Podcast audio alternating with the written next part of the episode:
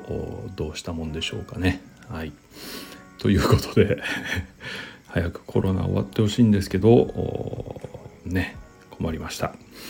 えー、244回目の今日のテーマです。今日はですね質問に答えましたの4回目です。うん、というのは昨日ですね、えー、っと、レターが届いてまして、僕は存じ上げない方からでしたが、まあ、とにかくちょっと会社の環境とか人間関係が非常に悪い状態であるということで、うん、ただ僕がね常々その環境自分に合った環境を選ぶのが必要という話をここでしてるもんですからね。あの会社っていうのは入ってから環境が分かるものであってどうやって環境自分に合った環境を選べるというのかみたいなことかな。うんうん、要は事前にそれが分かってればちゃんと探せるけど会社っていうのは入ってみないと分かりませんよねっていうことだと思うんですね。ですので、えー、まあ確かに本当にその通りなので、えー、それについてちょっと話してみようかなと思います。うん、えー、っとただちょっと最初に断っておきたいんですけど僕はカウンセラーであってあの何て言うの？うんとカウンセラーって、えっとその相談者の人の状況とか環境を聞いた上で話してるだけではなくて相談者の性格とか気質とかですね価値観も把握した上で、えー、お話をしてるお話をする仕事なんですよね。だから、えー、基本的にその相談者の心情に沿った形で言葉を返す仕事をしてるんです。で、えー、今回はえっと、どういう方か存じ上げないので僕はその価値観とかあの心情とか気質とかを知らないし、えー、環境も知らないっていう状態でこの問題をお話ししますからまず、うんと、ちょっと気遣いができないということはご容赦いただきたいと思います。で気遣いができないっていうことはこれはカウンセリングではなくて、えーと僕個人の考えをお話しすることになるのでここもご容赦いただけたらと思います。はいではお話をしていきたいと思いますね。うん、えっ、ー、とおっしゃる通りですね会社まあ初めての社会人っていうタイミングで会社に入る場合ってそれはもう選びようがないと思うんですね。もちろん、どんな会社かって調べてね、え、条件も見た上で入っていってるとは思うんですけど人間関係がどうとかねどういう上司がいてとかわからないわけですからですのでそこは知らずに入るわけです。でもちろん運悪くそういう自分に合わない自分に対して攻撃的な環境であることは十分考えられるわけですね。ですので会社を辞めてしまう人とか転職をする人っていうのは非常に多いというのが現状かと思います。うん、ですから、えっと僕の言ってる常々言ってる環境を選ぶっていうのはえっと、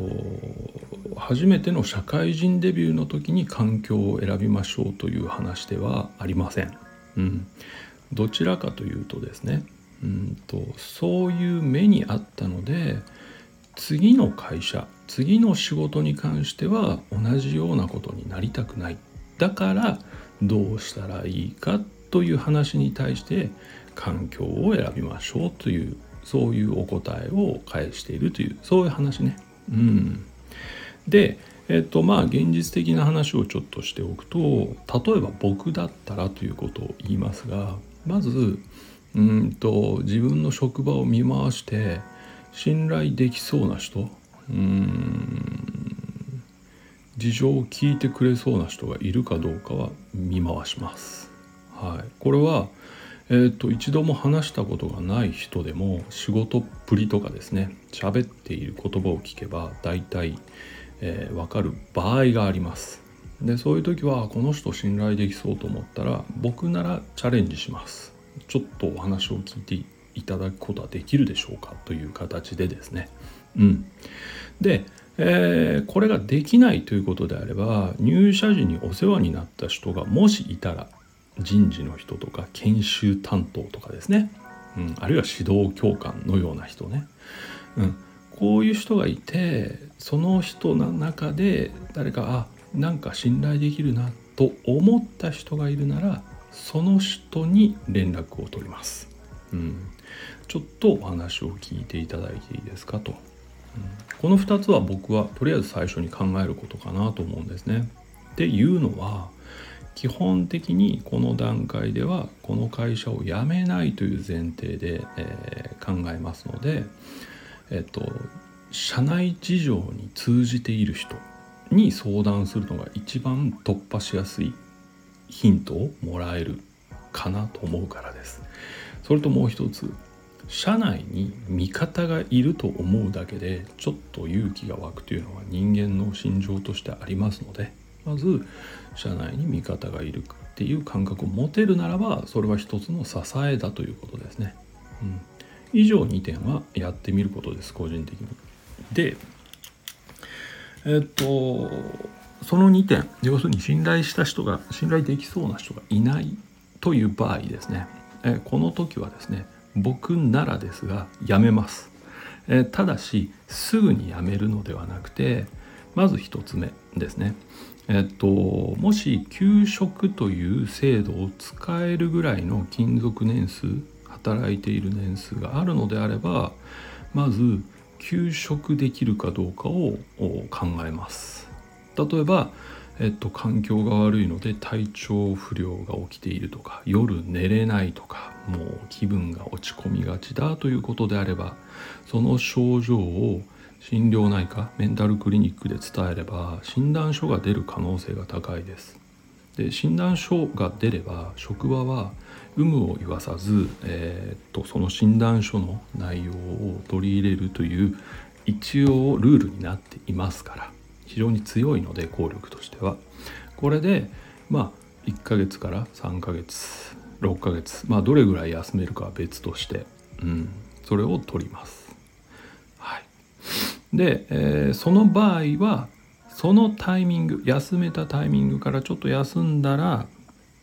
今日の主題にもなってる環境を選ぶために何をするかというそれをま実行していきますがこれはですね自己理解です。自分はどんな環境であるいはどんな人数の会社であるいはどこにある会社あるいは何をやっている会社何を大事にしている会社あるいは指導する人がついてくれるのかついてくれないのか、うん、こういったことに関してまず自分の想定内で自分に問います。うん例えば僕のところでやってるうん、カウンセリングルームでやってるのはこういう状況の時にじゃあ例えば人数これ細かくやるんですね。っていうのはあの考えるのは別に問題ないので誰にも迷惑かけませんから、うん、想定として理想の形を考えます。例えば少人数の会社の方が落ち着きますなのか一人で作業できる方が落ち着くのかあるいはたくさんいても平気なのかいや逆にたくさんいた方が楽しいと思える人なのかっていうことからやあの落とし込みをしていく感じですね。うんこんなことをですねずっといろんな面にわたって自分ならこういう状況だとありがたいとかこういう状況は絶対必要ですみたいなことを挙げていくわけですね。うん、これが自己理解を深めるということね。で休職期間中に大体こんなような職場で働きたいなあるいはこんなような方向性の仕事がしたいなということが固まったならばえー、っとどういった、うん、転職状況なのかを知るために一応、えー、っと転職エージェントとかですね使ってまあ他にも方法はあるけどとりあえず自分の希望と経験値年齢条件などを伝えた上でどんな転職が可能かは、え当たってみるかなと思います。その際えっと1件だけ当たってもこれは相性の良し悪しがあってですね相性悪いともう最悪の提案しか出てきませんっていうか寄り添ってもらえませんのでやっぱりあこの人いいなと思える人に出会えるまで少なくとも34人34社は当たった方がいいと僕は個人的には思ってます。うん、でそういう人たちにま条件を伝えた時に誰が一番自分のことを理解した上で会社を探してくれそうかなっ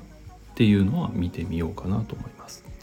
でなぜこれを先に言ってるかっていうとあのよくねネットで探しましたっていう人いるんだけど結構危険です。ネットで我々が検索してすぐ上がってくる会社って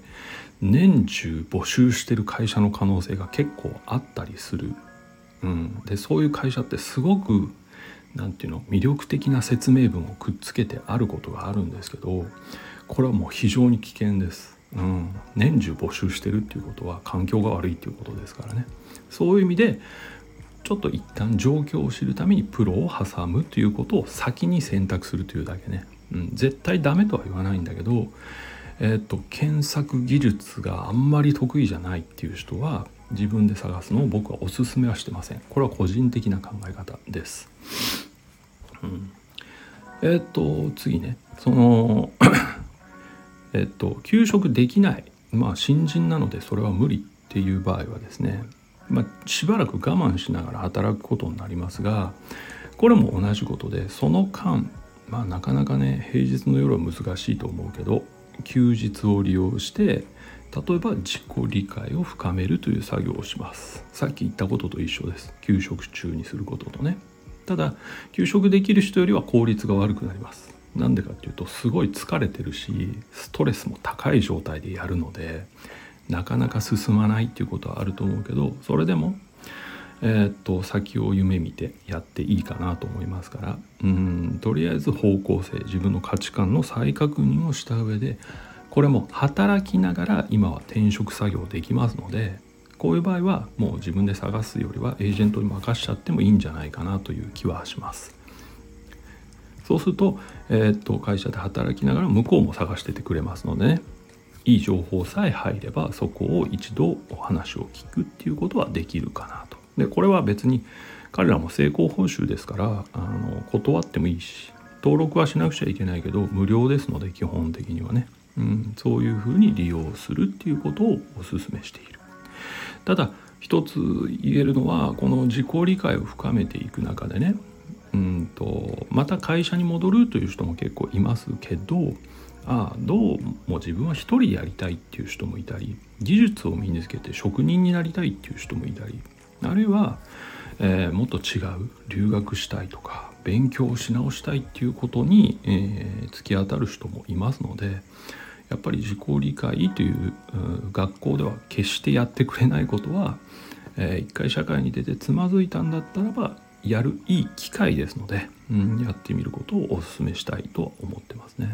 うんえっと今休職できるならばできないならばと言いましたがもし経済的にあるいは環境的に辞めることが問題ないのであれば僕ならすぐ辞めちゃいます。はいうん、っていうのはこれは現場の立場ですけど、えっと、ギリギリまで頑張りたいとか、うん、気合で乗り越えたいっていう人は日本人に非常に多いです。特に男性は多いような気がする僕はね。じゃあそういう人たちがどうなっていくかっていうのを何度も見てるので言うんですけど本当にボロボロになるまで働いて倒れるとかもう朝起きたら動けなくなった。例えばうつ病の典型的な症状ですね。あるいはパニック症状とか不眠とか、うん、そういったものに襲われるようになってもう強制的にドクターストップがかかるという人が結構多いんですよ。じゃあこの人たちは休職して復活できるかっていうともちろん復活できる人もいるんだけど実はですね結構な割合でそこから復帰できないという人もいるんです要は精神ってね一回壊れるとその回復するのにものすごい時間がかかるんです。倍どころの話じゃないと思います。うんだから僕は現場にいるからちょっと大げさに言いますけどね。頑張った結果10年も20年も働けないという人はざらにいるんですよ。じゃあ前の会社がそこまで頑張ったからああよくやってくれたって言って面倒見てくれるかっていうとそんな会社はないんですよ。うん、だからね生き方として確かに責任を全うしたいとか人として頑張りたいっていうのはすごくわかる、うん、途中で逃げたくないっていうのもすごくわかる。なんなら周りの近しい人たちは、うん、どこ行ったって一緒だよとか逃げるのかとか弱いなとか言う人もいるかもしれない。でも自分の精神の状態を一番知ってるのは自分ですから壊れる前にどうかそこを逃げ出してほしいということです。これは逃げ出すというふうに周りには言われるかもしれないけど僕らからしたら、うん、あのちゃんとあの責任を全うできているっていうこと。そういう表現ができると思うんですね。なんでかっていうと壊れてずっと動けないっていう状況は本当にしんどいです人にとって。だからね。長く長く世の中で動き続けることができるっていうのが一番安心できるっていうか責任を全うできる方法なんですよ。それができるために一旦ここから離れるっていう選択をするわけだからそれも責任を取れているっていうことです。うん。ね、だから本当に逃げ出すという表現を使われてしまうと思うし、うん、別に使われたっていいんですよ。でもね心の中ではこれは私が僕がこの世の中で長くやっていくため生きていくための最初の選択肢というだけだって思っていただきたいなっていうのが僕の正直なところ気持ちです。うん。そんな風かなと思います。でまあざっくりまとめるととにかくそういう環境の会社は、えー、っと僕に言わせれば上まで腐ってますので、えー、すぐやめて構わないと思います。いつか報われるということは多分ないからです、うん、もし、えー、自浄作用とかちゃんと責任ある人がそれぞれの立場に立っていればそんなことは起きないっていうのがえー、甘いという人はいっぱいいますけど僕の考え方です。これは現場で見ていてそう思うっていうのはいい会社も同じぐらい見てますので、うん、いい会社にはやっぱり自浄作用があるんですね。そういう、うん、なんか邪魔者みたいなものを排除するみたいなねありえないじゃないですか、うん、社員をそういう扱いするなんて、うん、それは会社の一部分というよりは会社自体がもうそういう空気感なんだと判断して離れるっていうのをやっぱり断然おすすめしたいなと。いうふうには思いますね。うんそんな感じです。ですので僕が言った環境を選ぶっていうのは一旦社会に出た後の話です。それで十分よく分かったと思うので一度自己理解をしようというモチベーションが上がった時にやらないとなかなかね若いうちって希望で希望が推進力ですのでそんな時にいやいや慎重にっていうのは難しいですから一度壁にぶつかった時に環境選びについて考えればいいんじゃないかなぐらいです。うん、それにね一度ぶつかったぐらいでは、社会はが閉ざされるなんてことはまずありませんので、うん。ね、日本ぐらいですよ。いまだに一生同じ会社で働くのがすごいとか言ってる国は、はい、本当に遅れてるので、うん、そこら辺も踏まえた上で自分に一番合う会社を選んでください。職場をね。でそこで自分の能力が発揮できればとてもいい仕事ができるし、うん、とても充実するわけですからそっちを選ぶことを是非お勧めしたいなと思います。はい、で最後にどうしてもさっき途中で言いましたけどいやこだわりがあると。人として責任を全うしたい、うん、どうしても最後までやりきりたい。どうしても逃げたくないって考えられるならそれはもう止めはしません、うん、それは人それぞれの価値観っていうのがありますのでそれはそれを全うしていただければいいかなと思います。うん。えっと僕個人としてあの生き方に正解はないと思ってますので、うん、僕が今言った話は僕の価値観でしかないっていうことです。ただ一つの意見ね、うん、世の中にはいろんな意見があります。だからどうしてもやめたくないという人はやめずに頑張れた人に話を聞くのが一番いいと思いますということを最後に付け加えてこの話を終わりにしたいと思います。はい。えー、あくまで試験ですのでね、あのー、ま